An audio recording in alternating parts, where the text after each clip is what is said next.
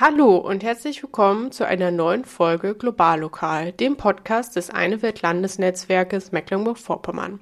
Ich bin Kaike Brandt. Diese Folge wurde Anfang Mai aufgenommen. Dieses Mal sind wir aus Krankheitsgründen etwas später dran.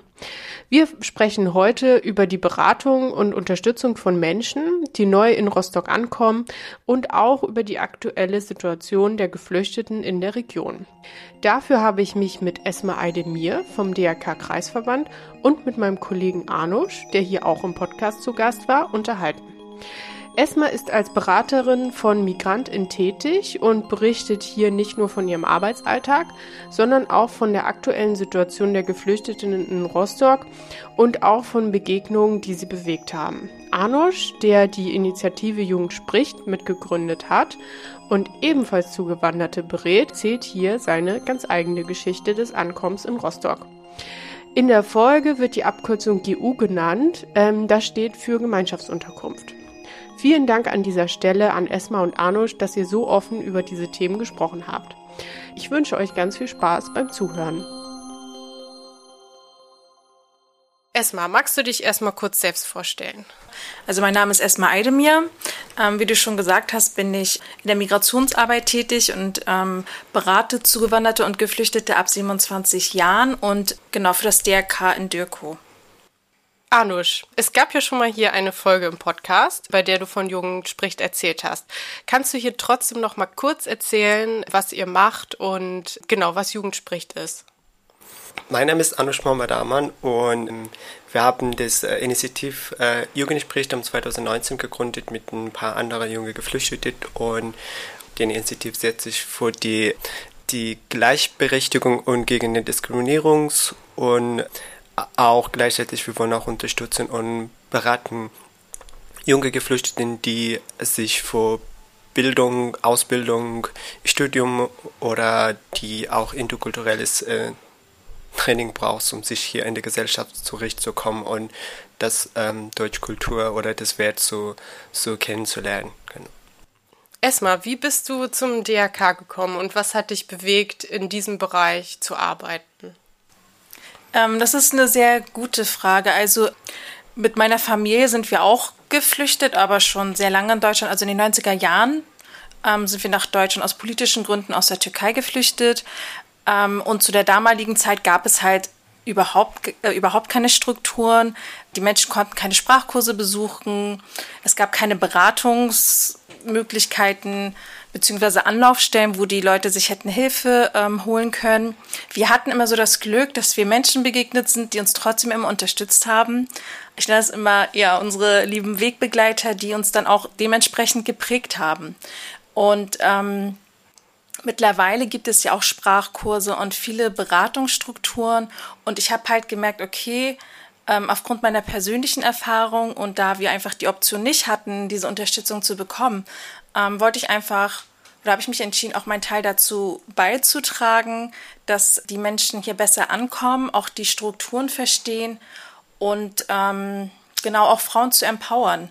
Also ich habe mal einen Sticker, äh, den mag ich auch sehr gerne, immer wenn ich spazieren gehe, äh, freue ich mich, wenn ich den sehe. Da steht Empowered Women, Empower Women. Und ich merke das auch immer wieder, dass die Frauen auch viel mitnehmen. Also es ist natürlich was anderes, wenn eine deutsche Person die Leute berät, als jemand, der selber ähm, auch Fluchterfahrung hat, da nehmen die es auch, glaube ich, ganz anders auf. Und man kann auch ganz andere Möglichkeiten aufzeigen. Also ich habe das vorhin gar nicht gesagt, weil ich nicht genau wusste, ob ich auch äh, meine Arbeit beschreiben soll. Also es gibt ja Integrationskurse und auch Sprachkurse, aber man hat natürlich dann auch im Laufe der Jahrzehnte festgestellt, okay, das genügt einfach nicht, damit die Menschen das System hier begreifen, damit sie ankommen und damit auch alles irgendwie funktioniert. Man sieht ja auch immer, auch als Muttersprachler versteht man auch vieles selber nicht. Und wie soll sich dann jemand, ähm, ja, zugewandertes dann so schnell zurechtfinden und auch mit den Anträgen? Das ist ja alles extrem bürokratisch und auch sehr, sehr schwierig.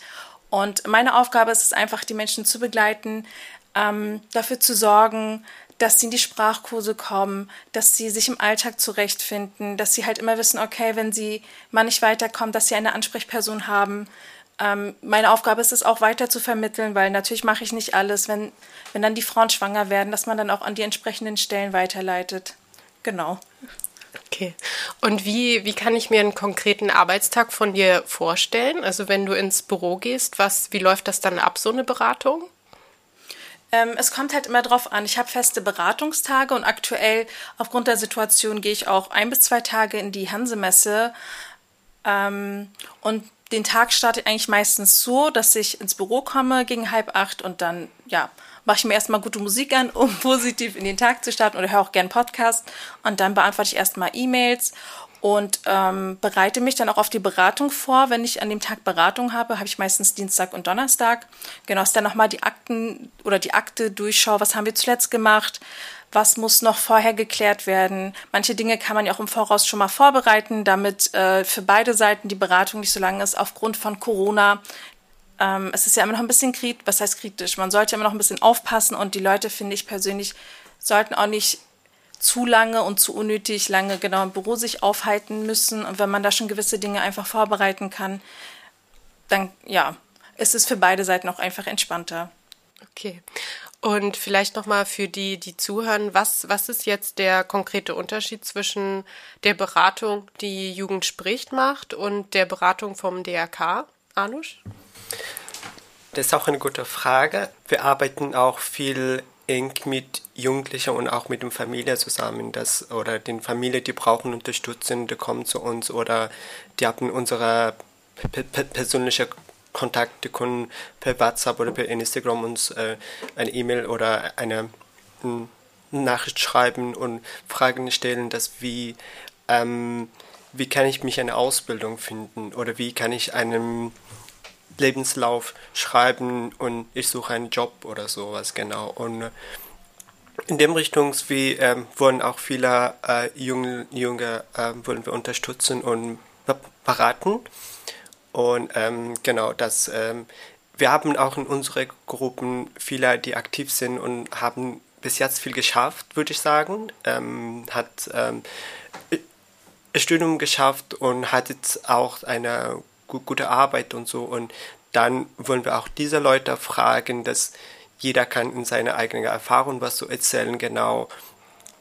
Wie ähm, hast du das geschafft, dass du einen Ausbildungsplatz ähm, gefunden oder welcher ähm, wie war den, äh, wie hast du dich beworben oder kannst du dich mir nochmal helfen können, wie ähm, vorbereite ich mich vor einem, einem Arbeitgespräch oder ein Arbeitsgespräch oder eine Arbeitsstelle oder so, genau. Und so in der Beratung ist es, wie gesagt, das kann ich nicht genau sagen, welche Beratung haben oder es ist total unterschiedlicher ist und manchmal kommt auch was, ähm, wie gesagt, einem Frauen oder einen alten Frauen, die sagen, okay, ich brauche eine, eine Unterstützung beim, beim in den Integrationskurse. Und das ist für mich schwierig, dass da einfach nochmal das reinzukommen, weil ich bin alt und wie komme ich nochmal da rein und so. Und wo suche ich nochmal so einen Sprachekurs und so, genau. Und da haben wir auch noch äh, Kontakt mit dem anderen Verein, Initiative, die auch ähm, die äh, in dem Richtung arbeiten und dann sagen, okay, wie kannst du uns nochmal helfen können, genau. Und dann wir wollen versuchen, dieses Kontakt zu, zu verbinden, vernetzen dann und sowas. Genau. Okay. Erstmal, was erlebst du bei der Beratung, was die größten Herausforderungen sind? Oder wo siehst du die größten Hürden für die Leute, die hier ankommen? Also, ich glaube, eine der größten Probleme sind die sprachlichen Barrieren. Damit fängt das eigentlich meistens alles an. Also meine Muttersprache ist Kurdisch, somit kann ich Menschen, die Kurdisch sprechen, also Kurmanji ähm, ist auch der Hauptdialekt, äh, kann ich die natürlich das auf meiner Muttersprache anders erklären als jemand, der zum Beispiel Farsi spricht, kann ich nicht sprechen. Ähm, da muss man halt immer gucken, wie kann man da irgendwie anders kommunizieren. Klappt das mit Englisch oder einer anderen Sprache? Und wenn es gar nicht geht, es gibt ja den Verein äh, Sprint e.V., da kann man sich dann auch zur Not einen Sprachmittler bestellen, der dann übersetzt, wenn es überhaupt nicht geht. Genau, man darf ja auch nicht vergessen, ähm, viele der Geflüchteten haben auch Kriegserfahrung oder Fluchterfahrung gesammelt und da muss man halt auch sehr, sehr sensibel mit umgehen und darf dann auch nicht Dinge persönlich nehmen. Das ist ja, gerade wenn man relativ jung so eine Arbeit beginnt, hat man ja auch gewisse Erwartungen. Und die muss man halt, finde ich, schnell ablegen, damit es halt auch nicht auf beiden Seiten irgendwie zur Enttäuschung kommt. Die kommen mit einer Erwartung, wenn es kurdische Leute sind, die haben natürlich, dadurch, dass ich ja auch Kurdin bin, haben die, kommen die auch mit einer gewissen Erwartung zu mir ins Büro. Und wenn ich die nicht erfülle, sind sie dann auch mal enttäuscht. Aber ähm, man kann nicht immer alle Erwartungen erfüllen, weil man muss auch klipp und klar sagen, welche Aufgaben sind meine und welche halt nicht. Und das ist manchmal schwierig zu vermitteln, weil die denken, okay, ich komme jetzt hier zu dir, du machst das alles, aber dass es ja auch Strukturen dafür gibt. Ähm, Beratungsstellen, die gibt es ja nicht umsonst, sage ich immer. Die sind ja dafür da, dass man, dass die Leute auch sehen, okay, wenn ich schwanger bin, gehe ich zur Schwangerschaftsberatung, wenn ich Schulden habe, gehe ich zur Schuldnerberatung. Das kann auch gar nicht, also ich habe gar nicht die Ressourcen, das alles irgendwie auch abzudecken. Ähm, aber da kommen halt diverse Ängste zusammen, dann auch mit dem Aufenthalt. Das ist sehr, sehr problematisch, gerade auch Menschen, die ja, subsidiären Schutz bekommen und nicht wissen, okay, kann ich hier bleiben oder auch lange in Duldung sind. Es ist sehr, sehr, sehr schwierig, ähm, da auch die Ängste zu nehmen und dann zu gucken. Ich bin ja relativ froh, dass jetzt viele afghanische Men Menschen zumindest ein Abschiebeverbot kriegen und somit erstmal für ein Jahr einen Aufenthalt bekommen.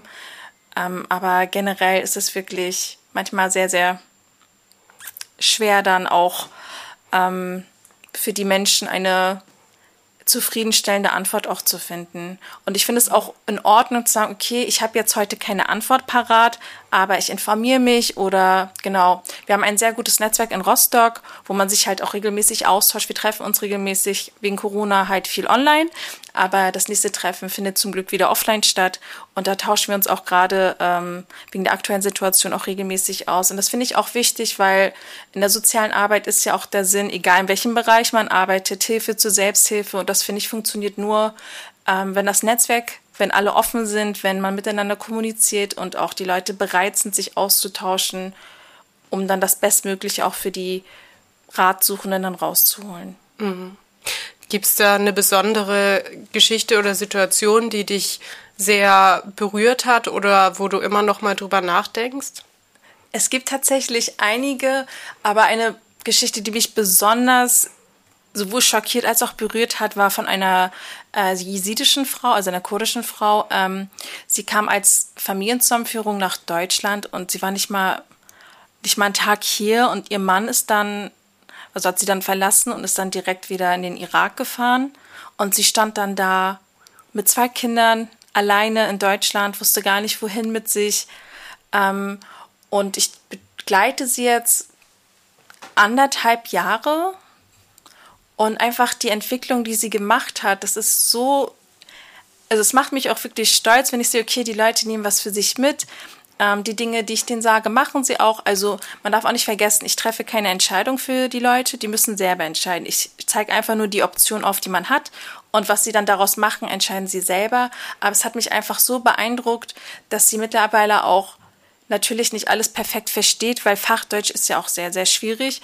Aber dass sie ähm, immer wieder dann auch kommt und weiß, okay, wenn sie nicht weiter weiß, kann sie sich an mich wenden. Ich habe sie auch ein paar Mal zu ge gewissen Terminen begleitet, damit das halt auch nicht schief geht. Aber die Entwicklung ist einfach wirklich, da ziehe ich einfach nur meinen Hut vor, was sie so alles erlebt hat mit zwei Kindern. Sie war auch in, ähm, in Griechenland. Ich weiß nicht, ob das Moria war, aber da war sie auch eine Zeit lang im Flüchtlingslager und trotzdem ist sie so tough und tut alles für ihre Kinder. Und genau, vor solchen Menschen habe ich einfach größten Respekt und die versuche ich dann halt auch immer zu motivieren, weiterzumachen. Sie sagt immer, ja, erstmal schaffe ich das auch wieder oder meine Kinder kriegen die das auch hin, dass sie dann mal was Gutes werden. Ich so, natürlich, wenn du die förderst, wenn du einfach immer wieder die Option auch aufzeigst und auch zu mir kommst, wenn du nicht weiter weißt, dann klappt das alles.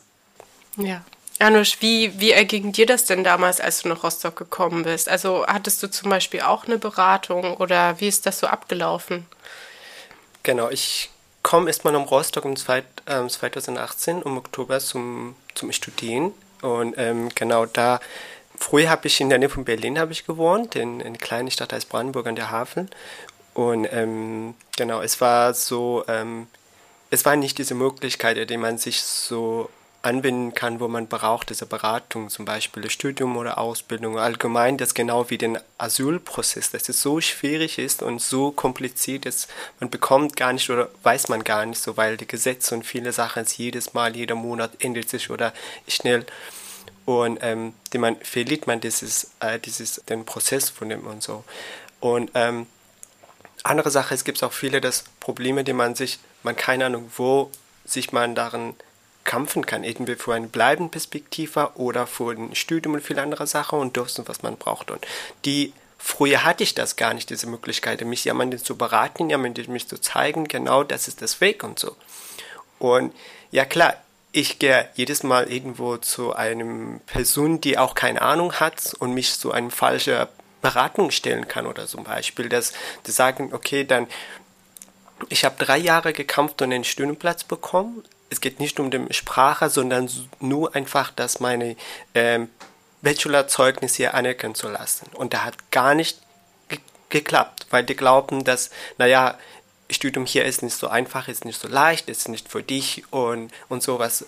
Solche dieses Demotivation, dieses demotivierende Sache habe ich schon gehört von den Leuten, die im Amt arbeiten, egal wo im Jobcenter oder Arbeitsamt und sowas, dann die ähm, Genau, und aber ähnlich habe ich das geschafft, so einen Platz zu bekommen. Aber in Rostock dann, ich komme mit einem so, ich sage mit dem viel Erfahrung so einmal rein. Und da habe ich bemerkt, dass, dass viele, die in meiner Alter, viele wollen sich auch mit dem Migrationshintergrund nur einen Platz bekommen bei einem, einem Studium und so studieren und so viele. Und die, ähm, der, äh, keine Ahnung, ich war nicht die einzige Afghane, die hat studiert hier. Ich sage auch noch, es war viele anderen auch. Und und viele hat mich immer gefragt, was kannst du uns nochmal zeigen? Du hast es geschafft, du studierst jetzt, kannst du auch uns nochmal noch mal so zeigen, wie es geht und so, so weiter. Und dann kommt genau die Idee, dass wir nochmal dieses Initiative so gegründet in 2019 dass genau das Ziel des anderen Leute zu beraten, zu zeigen, genau, das ist der Weg.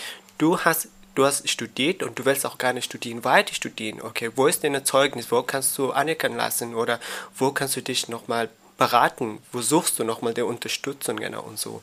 Ähm, genau, das heißt, ich habe auch Unterstützung für andere bekommen, klar, diese Vernetzung ist, war für mich sehr wichtig.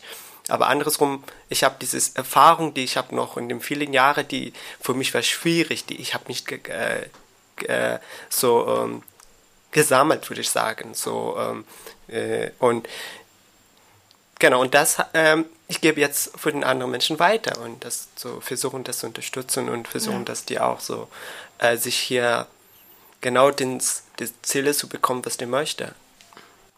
Erstmal hörst du das äh, oft von Leuten, die zu dir in die Beratung kommen, dass sie sich an anderer Stelle entmutigt gefühlt haben oder dass ja, dass denen nicht so die Möglichkeiten offen gelassen wurden? Ja, also wie Arnosch eben gesagt hat, mit äh, der Anerkennung der Abschlüsse. Das ist extrem schwierig und es dauert auch wirklich lange. Manche warten da Jahre, bis da mal sich irgendwas tut. Klar, Deutschland ist ein sehr bürokratisches Land und gerade in solchen Dingen merkt man das immer wieder. Und natürlich, du bist, es kommen ja auch sehr hochgebildete Menschen nach Deutschland. Und wenn du da nicht vorankommst, wenn nichts passiert, du kriegst es nicht anerkannt, dann kannst du auch diesen Berufssprachkurs nicht machen. Natürlich demotiviert das. Und es ist dann auch schwierig, dann zu sagen, okay, hab Geduld, weil wenn du nicht vorankommst, wenn du nicht weißt, okay, komme ich aus diesem Kreis irgendwie raus? Habe ich noch eine Perspektive in Deutschland? Weil wenn es nicht anerkannt wird, wir wissen ja alle, was dann passiert. Da müssen die irgendwelche, ja, ähm, Arbeiten machen. Oder Ausbildung suchen. Oder Ausbildung suchen, was auch schwierig ist. Ne? Umso älter man wird, umso, also über 30, dann eine Ausbildung, ist ja auch sehr untypisch in Deutschland, weil bis 25, bis Mitte 20 ist es ja okay, aber dann über 30 wird es ja auch immer schwieriger. Und hier in der Region, wir sind ja nicht in Hamburg oder in Berlin. Das ist ja nochmal eine ganz andere Hürde. Nicht alle sind offen. Ähm, deswegen ist es halt auch immer wichtig, im Austausch zu bleiben. Es gibt Firmen, die offen sind, wo auch viele ähm, Zugewanderte und Geflüchtete arbeiten. Beispielsweise bei Karls ist es mittlerweile, glaube ich, gang und gäbe, dass es da recht offen ist. Aber trotzdem finde ich, geht da noch mehr nach oben und ja, man muss halt auch irgendwie mit den Firmen in Austausch kommen, dass sie okay, es gibt auch sehr viele qualifizierte Menschen, aber das Problem ist, wenn man nicht die Möglichkeit hat, auch darüber zu sprechen, darüber zu hören, ist es dann auch, ja, dann entsteht natürlich Frust. Und ich finde es auch super, dass es auch ehrenamtliche Strukturen gibt, weil in der Beratung, also hauptamtliche Beratung, man kann das nicht alles abdecken. Man versucht so gut wie es geht zu helfen. Ich gehe auch, wie gesagt, mal gerne mit zum Migrationsamt, zu Anwälten oder wie auch immer. Aber das sollte halt nicht die Regel sein, weil es ja auch sehr, sehr zeitintensiv ist. Und dann schafft man auch einfach das Pensum nicht. Und deswegen finde ich super, dass es ähm, dass es solche ehrenamtlichen Strukturen gibt, dass Arnusch äh, mit Freunden die Initiative gegründet hat und dann auch versucht, seinen Landsleuten zu helfen, damit sie hier besser angebunden sind, damit man hier auch ankommt, weil ich sehe immer wieder, dass die Leute dann nur unter sich bleiben, gar nicht die Chance haben, auch Anschluss zu finden und ja, man sagt ja immer nordisch kühl. Ich glaube, viele sind auch nordisch kühl, aber dieses Auftauen, das dauert halt, ne? Wenn man immer darauf wartet, dass jemand auf einen zukommt, wird es schwierig. Aber wenn man fremd ist und gar nicht erst die Sprache kann, ist es dann auch schwierig, auf die Leute zuzugehen. Und ich sehe das ja auch bei den Studenten, bei den internationalen. Nehmen wir mal als Beispiel die chinesischen. Man hat da so wenig Chancen, auch mal mit denen ins Gespräch zu kommen. Ich wohne in der Südstadt, da wohnen ja gefühlt alle Studenten. Ähm, aber es ist super schwierig und da muss man, finde ich, auch mehr Möglichkeiten schaffen, mehr Möglichkeiten zur Begegnung, weil ich finde, Begegnung ist der Schlüssel damit es auch offener wird, damit die Menschen sich auch austauschen können und damit man vor allen Dingen auch Vorurteile abbauen kann. Mhm. Ja, da kann ich voll und ganz zustimmen. Ähm, wie würdest du denn die momentane Situation der Geflüchteten hier in Rostock? Also wie hat sich das verändert in den letzten zwei Monaten? Kannst du da schon was feststellen in deiner Beratung? Also es ist sehr schwierig. Ähm, man hat ja damit nicht gerechnet. Deutschland ist jetzt auch nicht das Land, was für Katastrophen irgendwie ausgelegt ist oder vorbereitet ist. Nach 2015, ähm, als das abgeklungen war, hier gab es ja auch mehrere Gemeinschaftsunterkünfte, hat man ja auch gewisse zugemacht. Also es gibt ja eigentlich jetzt nur noch Langort und ähm, die GU in der Saathofer Straße. Ja, dann muss man irgendwie als Kommune oder als Stadt sehen, wie man da irgendwie Unterkünfte aus dem Boden stampft. Wohnungsmarkt, da brauchen wir, ja, wollte ich nicht drüber reden, es ist und bleibt eine Katastrophe in Rostock. Da hat man leider in den letzten Jahren auch geschlafen und den sozialen Wohnungsbau nicht vorangetrieben. Klar, es wurden Wohnungen gebaut, aber halt nicht zu dem Budget, was sich der Großteil einfach leisten kann. Und dementsprechend ist es sehr problematisch. Ähm, ja, ich kann da jetzt nicht für andere Regionen sprechen, aber wenn wir zum Beispiel die Hansemesse nehmen, da ich jetzt auch vor Ort war, ich war wirklich schockiert. Es hieß immer, okay, die Leute bleiben da nur ein paar Tage. Damit kann man ja irgendwie leben, weil es ist ja auch nur eine Notunterkunft. Aber ähm, es gibt Menschen, die sind da seit März. Und seit über zwei Monaten muss man sich das mal vorstellen. Also die Hansemesse ist ja ein riesiger Raum und die haben ja so eine sogenannten Areas geschaffen und die haben die mit Bauabsperrung einfach so geteilt. Und da muss man sich vorstellen, das ist nicht für die, für die einzelnen Familien, sondern wirklich mit fremden Menschen und dann noch Tieren und das monatelang. Und man weiß nicht, okay, wer kann bleiben, wer kann nicht bleiben, wie sind die Kapazitäten, welche äh, Möglichkeiten hat die Stadt da irgendwie GUs. Ich habe jetzt gelesen, ähm, dass es zwei Schiffe geben soll, die am Hafen dann auch noch irgendwie circa 200 Leute unterbringen sollen.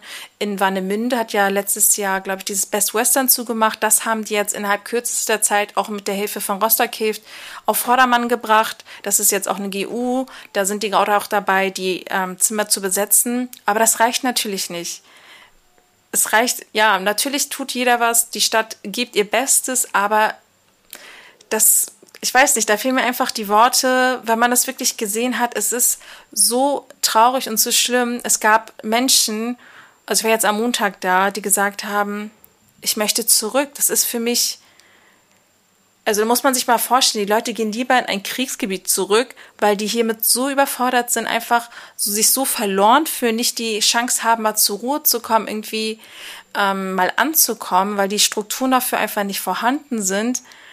Ich finde es einfach wirklich problematisch. Ja, Jetzt zum Abschluss nochmal, möchtet ihr, also was möchtet ihr noch loswerden, was euch wichtig ist, noch zu sagen oder vielleicht, auch wenn es sehr schwer ist in der jetzigen Situation, ein kleiner positiver Zukunftsausblick. Ähm, ja, was, was wollt ihr noch sagen? Wir haben so viel über Ankommen gesprochen und ich kann mich auch jetzt zum Schluss noch ganz äh, kleine Werbung für ein Projekt machen, das Ankommen in MV, dass wir wollen, ähm, wie du am Anfang auch gesagt hast, eine neue Projekt, dass wir wollen auch viele dieser Motivations, ich meine, viele hat, wie gesagt, auch in den fünf Jahren, sechs Jahren viel was geschafft hat. Und wir wollen auch diese, durch den Rahmen von meinem Film, viel für den anderen Leute zu, zu Motivation zeigen, sagen, okay, was die anderen geschafft, welcher Weg hat, welcher Weg gibt's und so und so was. Genau, ist es auch in Richtung auch ein bisschen Beratung und auch durch die man diese Motivation zurückbekommt, den Leuten, die was geschafft haben, das positiv was zu zeigen von dem, von dem, von den Menschen, die hier sind, neu angekommen, da würde ich sagen, genau. Ja, ich hoffe einfach, ähm, wir haben ja auch gesehen, nicht nur in Rostock, sondern generell in ganz Deutschland, wie groß die Solidaritätswelle war. Ich hoffe, dass es nicht abflacht, dass die Menschen trotzdem solidarisch bleiben, die, die Leute, die Geflüchteten aus der Ukraine unterstützen, ihnen helfen, hier anzukommen und dass, wie gesagt, die Strukturen schnellstmöglich geschaffen werden, dass keiner unter solchen Bedingungen dauerhaft leben muss und dass der Krieg hoffentlich bald zu Ende ist und dass es vor allen Dingen auch mal mehr Möglichkeiten zur Begegnung gibt. Das wünsche ich mir. Ja. Mein Traum ist ja immer noch ein Karneval der Kulturen hier in Rostock. Mal sehen, ob das irgendwann mal in die Realität umgesetzt wird. Ja, das sind auf jeden Fall tolle Schlussworte und ähm, ich bedanke mich ganz herzlich für eure Offenheit und eure Bereitschaft hier im Podcast hier zu erzählen und ich denke, das war auf jeden Fall ein Gespräch, was gehört werden sollte. Vielen Dank an euch. Danke, dass wir dabei sein durften. Das war Globallokal, der Podcast des Eine Welt Landesnetzwerkes Mecklenburg-Vorpommern. Infos zu Jugend spricht, zum DRK Kreisverband und zu unserem neuen Projekt Ankommen findet ihr in den Shownotes. Die nächste Folge erscheint im Juli und in dieser Folge spreche ich mit Jana Michael. Sie ist die Integrationsbeauftragte der Landesregierung hier in MV. Vielen Dank fürs Zuhören und bis zum nächsten Mal.